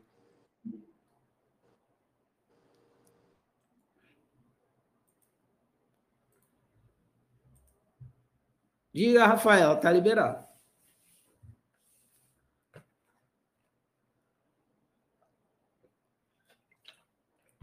Você precisa clicar aí mais uma vez depois que eu isso. Eu sei que eu preciso clicar, mas porque eu já te expliquei que quando você faz isso, trava aqui a minha tela e eu só consigo clicar depois de destravar. Sim. É... Sobre essa questão que você estava conversando com o Luiz, no documentário do Manuel de Barros, Só 10% é Mentira, em um dado momento, imagine, naquela época, né? É, ele, em um dado momento ele falou assim, ah, eu, o que eu mais gostava era fazer poesia, mas não tinha como viver de poesia. E, e ninguém, não tinha realmente, assim, é, projeção, público, escala, enfim. E ele falou assim: eu precisei comprar o meu ócio. E eu acho que isso tem muito a ver com o que você está falando, né?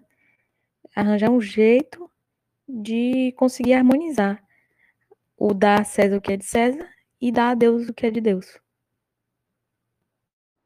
Exatamente, é um desafio para todos os seres na experiência humana. Conforme a gente for entrando na parte psicológica, isso vai ficando mais claro. É, não posso falar agora, porque eu vou colocar a carroça na frente dos burros e eu não vou ajudar vocês se eu complicar demais no momento que não ainda não é a hora. Mas quando a gente caminhar mais um pouco, vocês vão ver que o desafio é um pouco mais complexo do que a gente está vendo agora, mas vocês já estão vendo um pouquinho da, da do desafio da autorrealização. Então é desafiador e é. cabe a cada um a encarar esse desafio de frente, cabeça erguida, encontrando a solução. No seu caso. Eu também tenho outra perguntinha. Você falou que o subconsciente não. É... Ah, esqueci agora.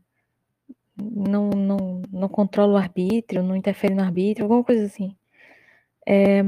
Mas o subconsciente vai dar, assim, mais ou menos a o, o cenário do cardápio, né? Porque as. Sim, diga. Sim, tem isso, sim. Tanto é dá isso. o cardápio, né? Ele, pode, ele vai. É, o seu cardápio vai estar baseado no sua memória e tal. E tem muita coisa subconsciente aí. O que eu quis destacar lá para o Luiz é que o arbítrio é incorruptível, não tem nada que possa corromper o arbítrio. Claro que você pode botar o seu arbítrio no automático, Mas aí foi você que colocou. Então, também é responsabilidade. Não, eu entendi, mas se a gente fizer uma, uma varredura, uma arrumação no subconsciente, é, procurar né, trazer à luz, trazer para a consciência muitas coisas que tem lá, a gente vai mudar o cardápio, ampliar o cardápio, melhorar o cardápio e, consequentemente, as opções para que o arbítrio seja exercido vão né, ganhar esse upgrade. Sim, está correto. É que o ponto que eu estava realçando é assim: a gente não pode botar a culpa no subconsciente. Porque sim, sim, sim. Uma vez que a gente tem arbítrio, a culpa é sempre nossa. Se colocar a culpa no subconsciente, vira zona de conforto e a, é, é isso mesmo, contentamento, né? Resignação. É uma forma de fugir da responsabilidade. Se você fugir da responsabilidade, além de ser impossível, não vai ser positivo. É, na verdade, a palavra que eu estava querendo é fatalismo. Virou um fatalismo. Não existe né, esse fatalismo, uma vez que tem arbítrio. Mas, se você acreditar que existe, você vai ficar preso, essa crença vai. É, você vai acreditar, você está tá usando o arbítrio para acreditar nisso, e essa crença vai fazer você viver mal. Se colocar o arbítrio no automático, vira fatalismo, né? né? A gente encontra esse manto do fatalismo, mesmo não existindo o fatalismo. Entende o que eu quero dizer? Na verdade, o seu arbítrio está no automático muitas vezes, na maioria das vezes, como eu já falei. O problema é se ele está num automático altruísta ou autoísta. Esse que é o problema. Ele está no automático altruísta. Se ele estiver no automático autoísta, deixa. Tá ótimo. É isso que precisa. O problema é quando ele está no automático altruísta. Beleza? Mas Ferrari tem como ser 100% do tempo no, no altruísta? Uai, quando não for, vai doer. Aí você olha e vê o que está acontecendo. Não, mas assim, às vezes a convivência demanda que você tenha alguma situação em que você vai precisar ser altruísta, altruísta, não? Tá tá procurando um bode expiatório. Está fazendo exatamente o que eu falei que não ajuda. Não, pode tá? falar, eu tô aqui para isso. Você está procurando uma desculpa para ser altruísta. Beleza, encontra uma, pega ela, casa com ela e continua. Não, mas eu falei assim, por exemplo, em 99% das situações você pode ser altruísta, mas em 1%, em algum momento você vai precisar fazer alguma coisa por alguém quando você não pode. Continua acreditando nas suas desculpas, aí vai, ué. a vida é sua. Não, tudo bem, eu entendo, mas faz parte da convivência, né? Não, não, não sei, não sei. Ué, quem vai experimentar Porque... você, então eu só estou explicando como que joga o jogo. Se você quiser jogar o jogo desse jeito aí. Não, eu, eu, eu tô querendo compreender da melhor forma possível, porque assim, estou fazendo o papel de advogado do diabo, porque, por exemplo, na situação da Iracira, tem duas óticas. A, a ótica dela, ela se sentiu rejeitada, mas o filho dela poderia argumentar que ele estava sendo autoísta. Que ele que, que o, o, o GPS dele mandava ele viver de outro jeito. Entendeu?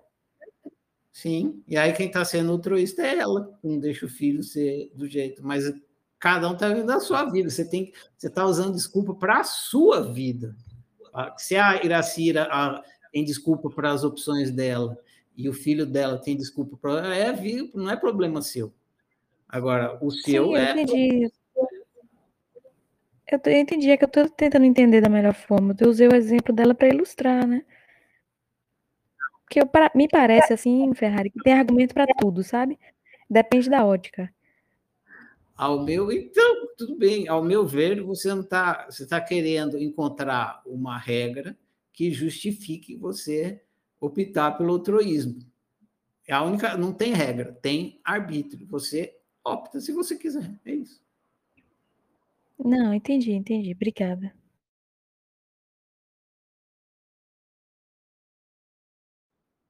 Ah. Vou para a última pergunta aqui.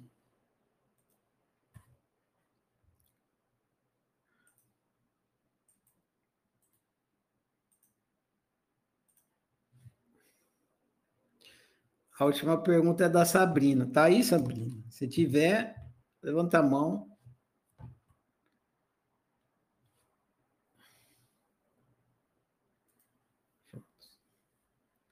Deixa eu ver se a Sabrina está aí. Está aí.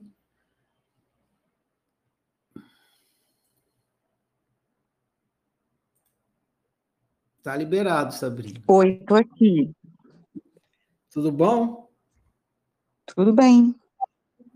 Tudo é muita coisa, né, Sabrina? Se tiver mais ou menos bom. Ah, mas tá. Tá tudo maravilhoso. A sua pergunta ficou assim, Sabrina. Pum, pum, pum. Devo, devo seguir o que é certo, mesmo que o outro ache errado? Tá de bom tamanho assim? Não gostei, não, mas vai.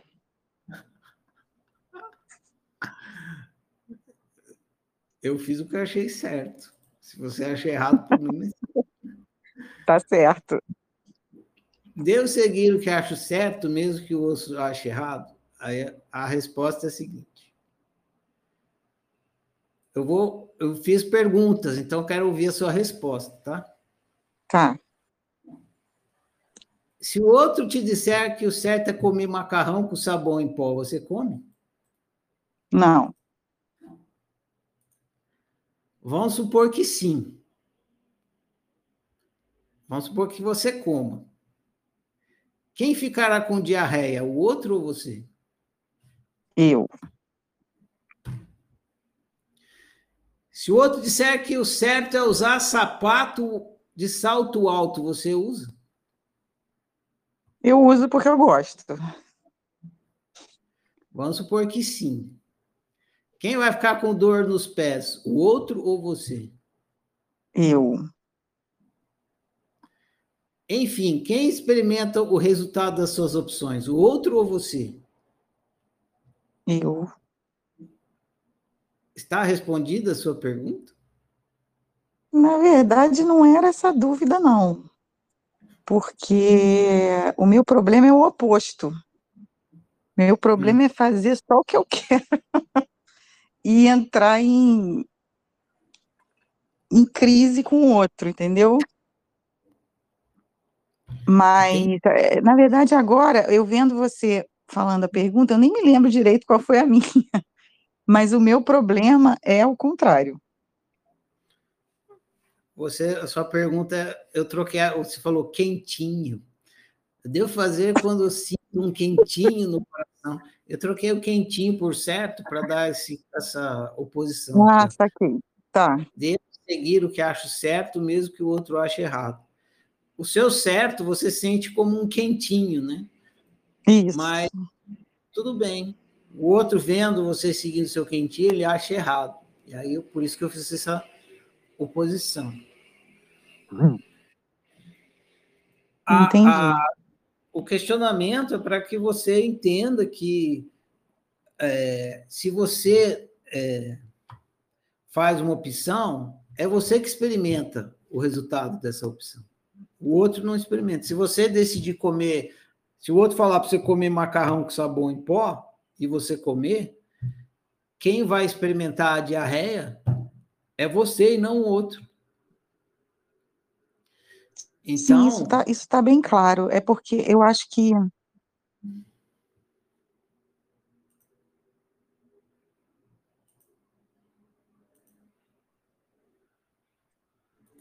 Parou o seu som. Tô mais... Oi. Não... Ah, pode falar. Não, é que. É porque eu acho que. Depois eu fiquei refletindo sobre o assunto.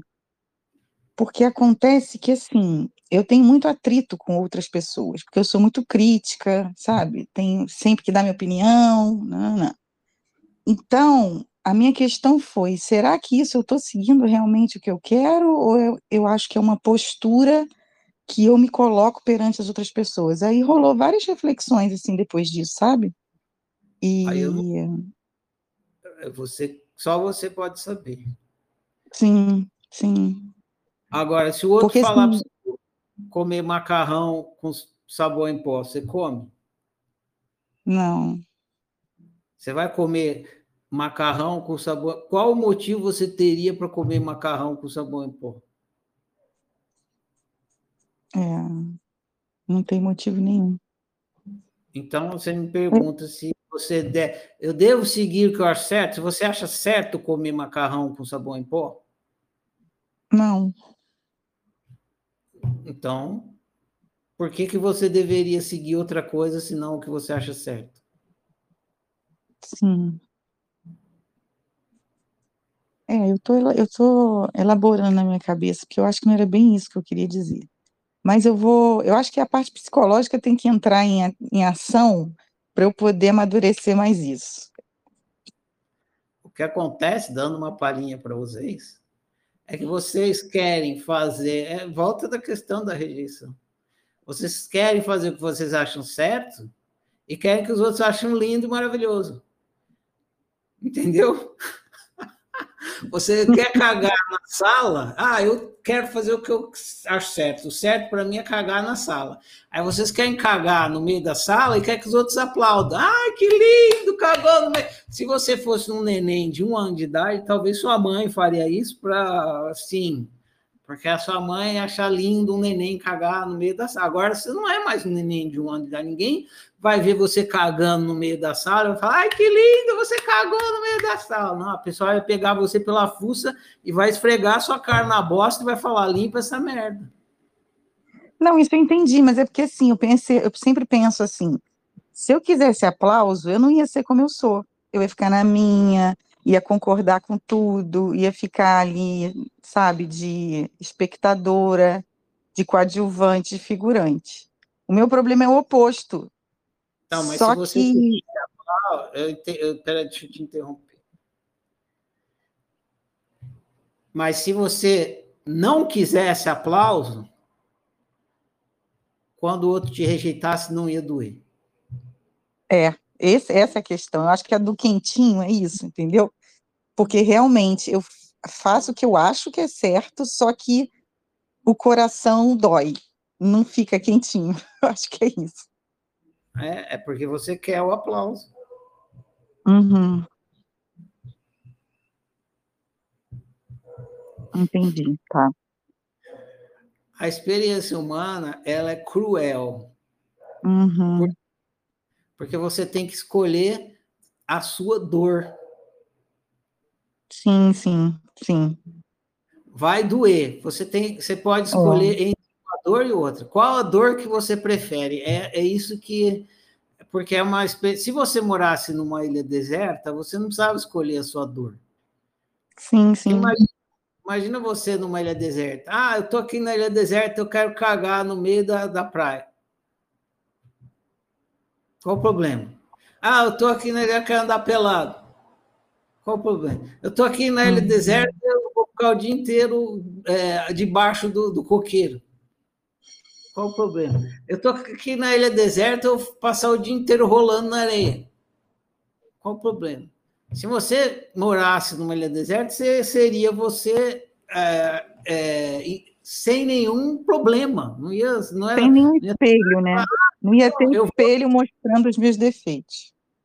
não, você não ia ter motivo para entrar em autonegação. Agora, como você vive em convivência e você quer agradar o outro, porque você quer jogar o jogo de se agrada o outro, porque depois você quer que ele te agrade, entendeu? Você, tá, você tem que jogar o jogo da, da, da compra e venda de afeto. E a única moeda que você tem para comprar o afeto do outro é a autonegação.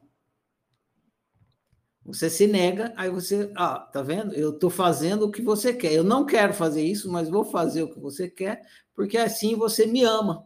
Então você está jogando, você está comprando. Na ilha deserta não tem isso. Então você não precisa fingir nada. Você seria espontaneamente uhum. você. Na sociedade tem. Então você vai estar tá jogando esse jogo e tal. Isso é uma dor. Para você viver em autorrealização na sociedade, na convivência, que é diferente de viver em autorrealização na ilha, você tem que escolher a sua dor. Ou você escolhe a dor da rejeição, ou você escolhe a dor né, de, você, de você se rejeitar para agradar o outro, ou você escolhe a dor de você se permitir, sim, para mim, mas o outro vai te rejeitar. Vai doer. Aí você escolhe a sua dor. Quem vive em autorrealização são as pessoas que suportam a dor da rejeição. Aquelas que não suportam a dor da rejeição, elas vivem na mediocridade. Sim, entendi. É isso. É, tá certo. É a, se, vou escolher a dor que seja autêntica, que é aquela que eu aguento com meu coração. Porque se eu não estou aguentando, está errado cada um tem que, tem que é, é, desenvolver essa maturidade. Eu posso falar por Sim. mim e só por mim. Eu prefiro a dor da rejeição. Uhum. Entendeu? Porque eu não suporto a dor da auto-rejeição. A dor da auto-rejeição eu não suporto. É, Para mim é insuportável. Porque sou eu me esfaqueando. Uhum. E eu não fazer isso. E isso dói muito, em mim, dói muito mais. Mas é, é uma maturidade que a gente precisa desenvolver e entender. É uma. Tem, no começo, você quando você começa no autoconhecimento, você suporta, é, é como se fosse uma um, um como que eu vou dizer, uma pessoa casca grossa. Você talvez não depois, se eu pensar numa metáfora melhor, eu falo. Mas é como se você tivesse a casca grossa, assim. Você suporta altas quantidades de autorrejeição. Você se nega para caralho, mas você aguenta. Mas conforme você vai caminhando no autoconhecimento, você vai suportando cada vez menos autorrejeição. Ou seja, qualquer mínima autonegação que você comete já te dói muito, você fica muito sensível à autonegação. Sim. Então, qualquer pequenina coisa que você entra em autonegação dói demais. Aí você prefere a rejeição do outro do que a autonegação. Você fica é, muito sensível. Que... Sim, sim, entendo total. Eu estou alguns anos nessa coisa do autoconhecimento e realmente essa casca tem muito a ver. E eu acho que a segunda fase foi o apontar o dedo para todo mundo, e agora eu estou na fase do apontar o dedo para mim. então, está sendo perfeito a oficina e vamos lá. Beleza. A Iracira levantou a mão, então vou passar aqui para ela.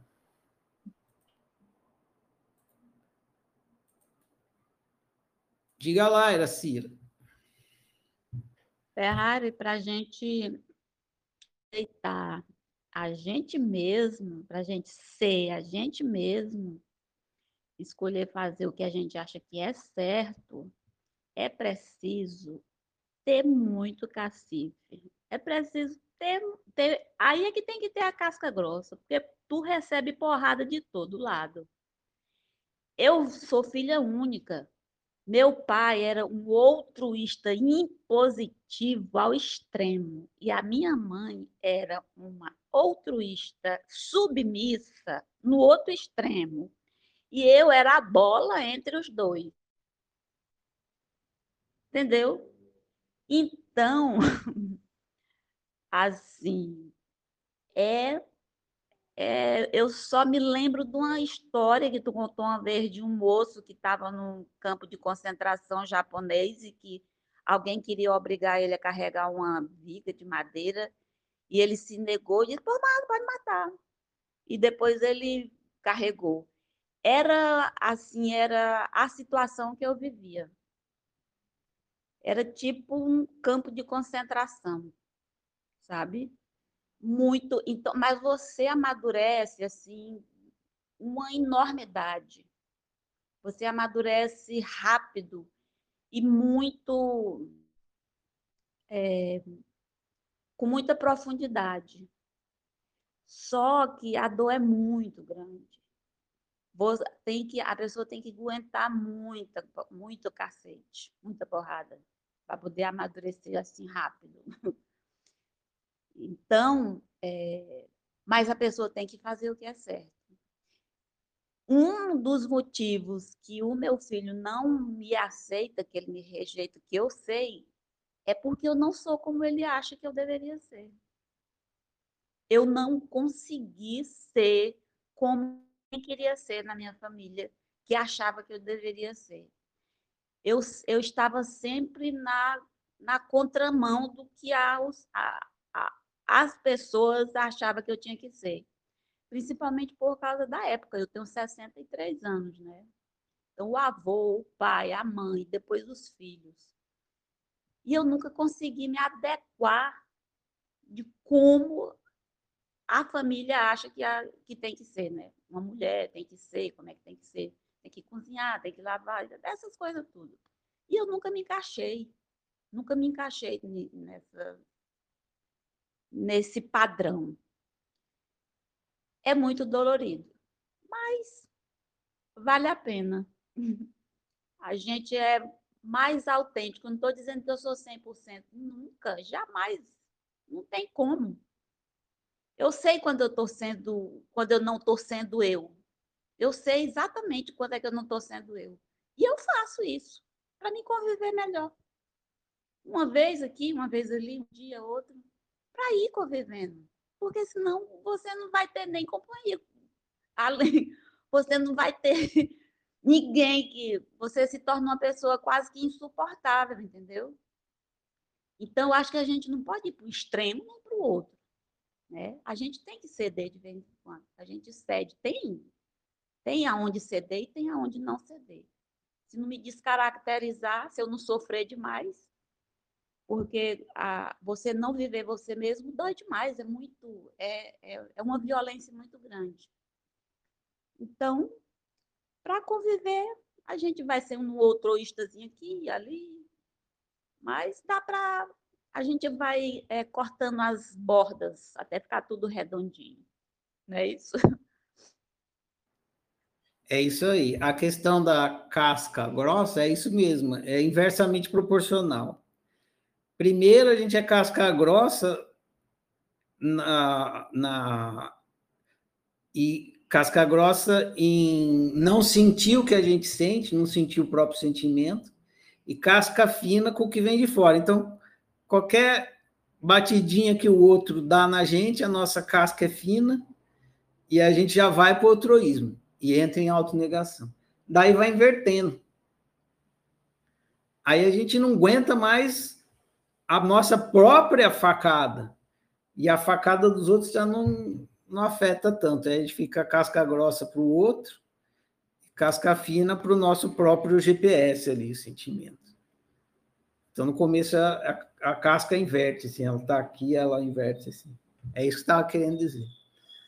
Mas é isso mesmo, tem que ter muito cacife. Assim, o exemplo maior que a gente tem na nossa história é o cara que apanhou mais do que bife, né? Cara, já, hoje em dia, eu acho que é, a, só quem é mais antigo que, que viu isso, né? Porque ninguém mais bate bife, né? Bater bife é uma coisa que já ficou para trás. Mas eu lembro da minha mãe batendo bife. Ela no, no, no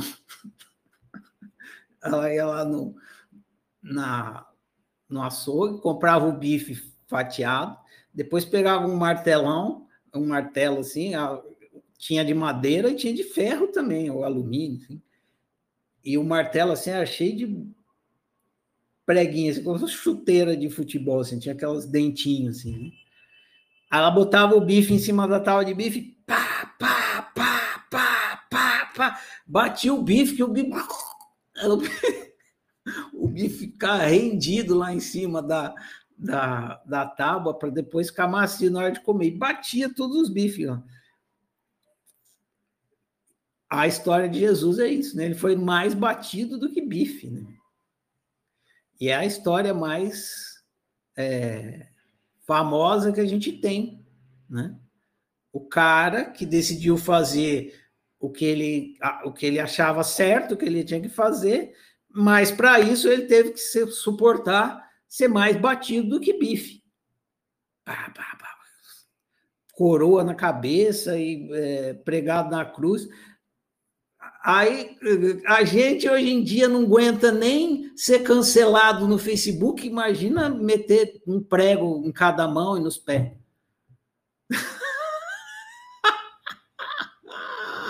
Aí é casca tem mais casca grossa do que isso, aí que tem que ser cancelado no Facebook não é nada, né? E aí neguinho já fica em crise existencial, ah, me cancelaram no Facebook. Meu, meteram um prego na mão, no braço, o cara bateram do cara da, do, um tempo todo até carrega, teve que carregar a porra da cruz pesada pra caralho. A gente não aguenta carregar nenhum pneu nas costas, o cara carregou uma cruz. Enfim, também não essa é a história, né? O importante é que o simbolismo é esse. O simbolismo da maior história que a gente tem no planeta foi um cara que, se ele não aceitasse a dor, ele não ia fazer o que ele achava certo. E ele podia simplesmente mentir, dizer que concordava com uma coisa que ele não concordava. Enfim, né? Tá aí a grande história do, do que o que tem que passar alguém que decide viver altruísta. Ah, viver altruísta é uma maravilha. É, olha lá a história do cara lá, para você ver como é uma maravilha. Vão te pregar na cruz, mano. É isso que te espera. Foge enquanto dá tempo, né?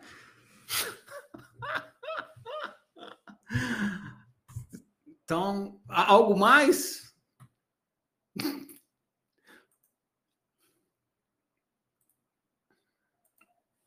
Pode falar, Luiz.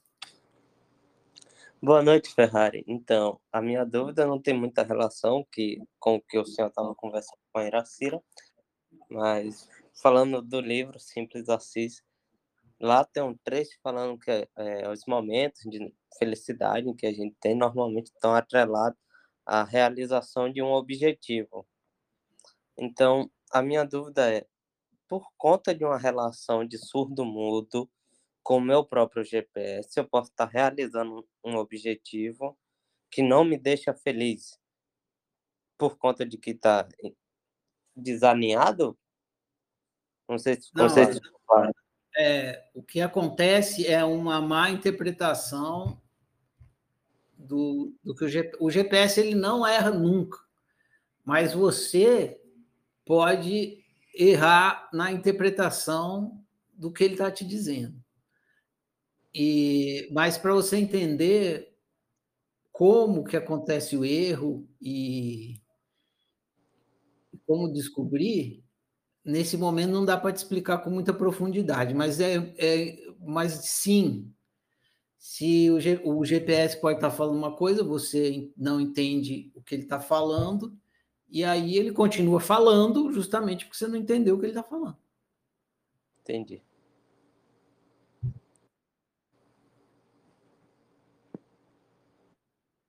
Beleza, gente? Tá bom? Tá bom, né? Já é 10 e 11. Já bati o bife. já bati o bife, igual a minha mãe aqui. Uh, eu vou falar para vocês do próximo livro, bem pouquinho. Ah, lembrar que quinta-feira tem o cinema, que é sobre esse tema também, bacana. Assista o filme, que é ótimo, excelente, e vai lá participar da conversa. Quanto mais gente assistir e for participar da conversa, mais rica fica a nossa conversa. Vocês vão ler amanhã um livro novo, igual o, o Simples Assis. Nunca foi estudado. eu escrevi ele na surdina, ninguém sabe nem que ele existe. Vocês vão descobrir que ele existe agora. Eu publiquei esses dias no site. Ele chama Bosta Não Evapora. Esse é o nome do livro. Bosta Não Evapora. Tá lá, é o próximo livro que vocês vão ler. Tem um equívoco que impede, tem vários equívocos que nos impedem de viver bem, e esse livro, Bosta Não Evapora, busca esclarecer um desses equívocos, que é justamente esse. Acreditar que bosta evapora, bosta não evapora. Mas é, claro, é uma metáfora, e aí, lendo o livro, vocês vão entender qual é a, qual é a metáfora e qual é o equívoco. Então, espero que a leitura ajude, ajude vocês a esclarecer sobre um desses equívocos que atrapalha na nossa autorrealização. E bora lá, prossigamos. Beleza? Valeu. Valeu pelas perguntas, valeu pela conversa, valeu por tudo. Prossigamos. Em. Boa noite a todos.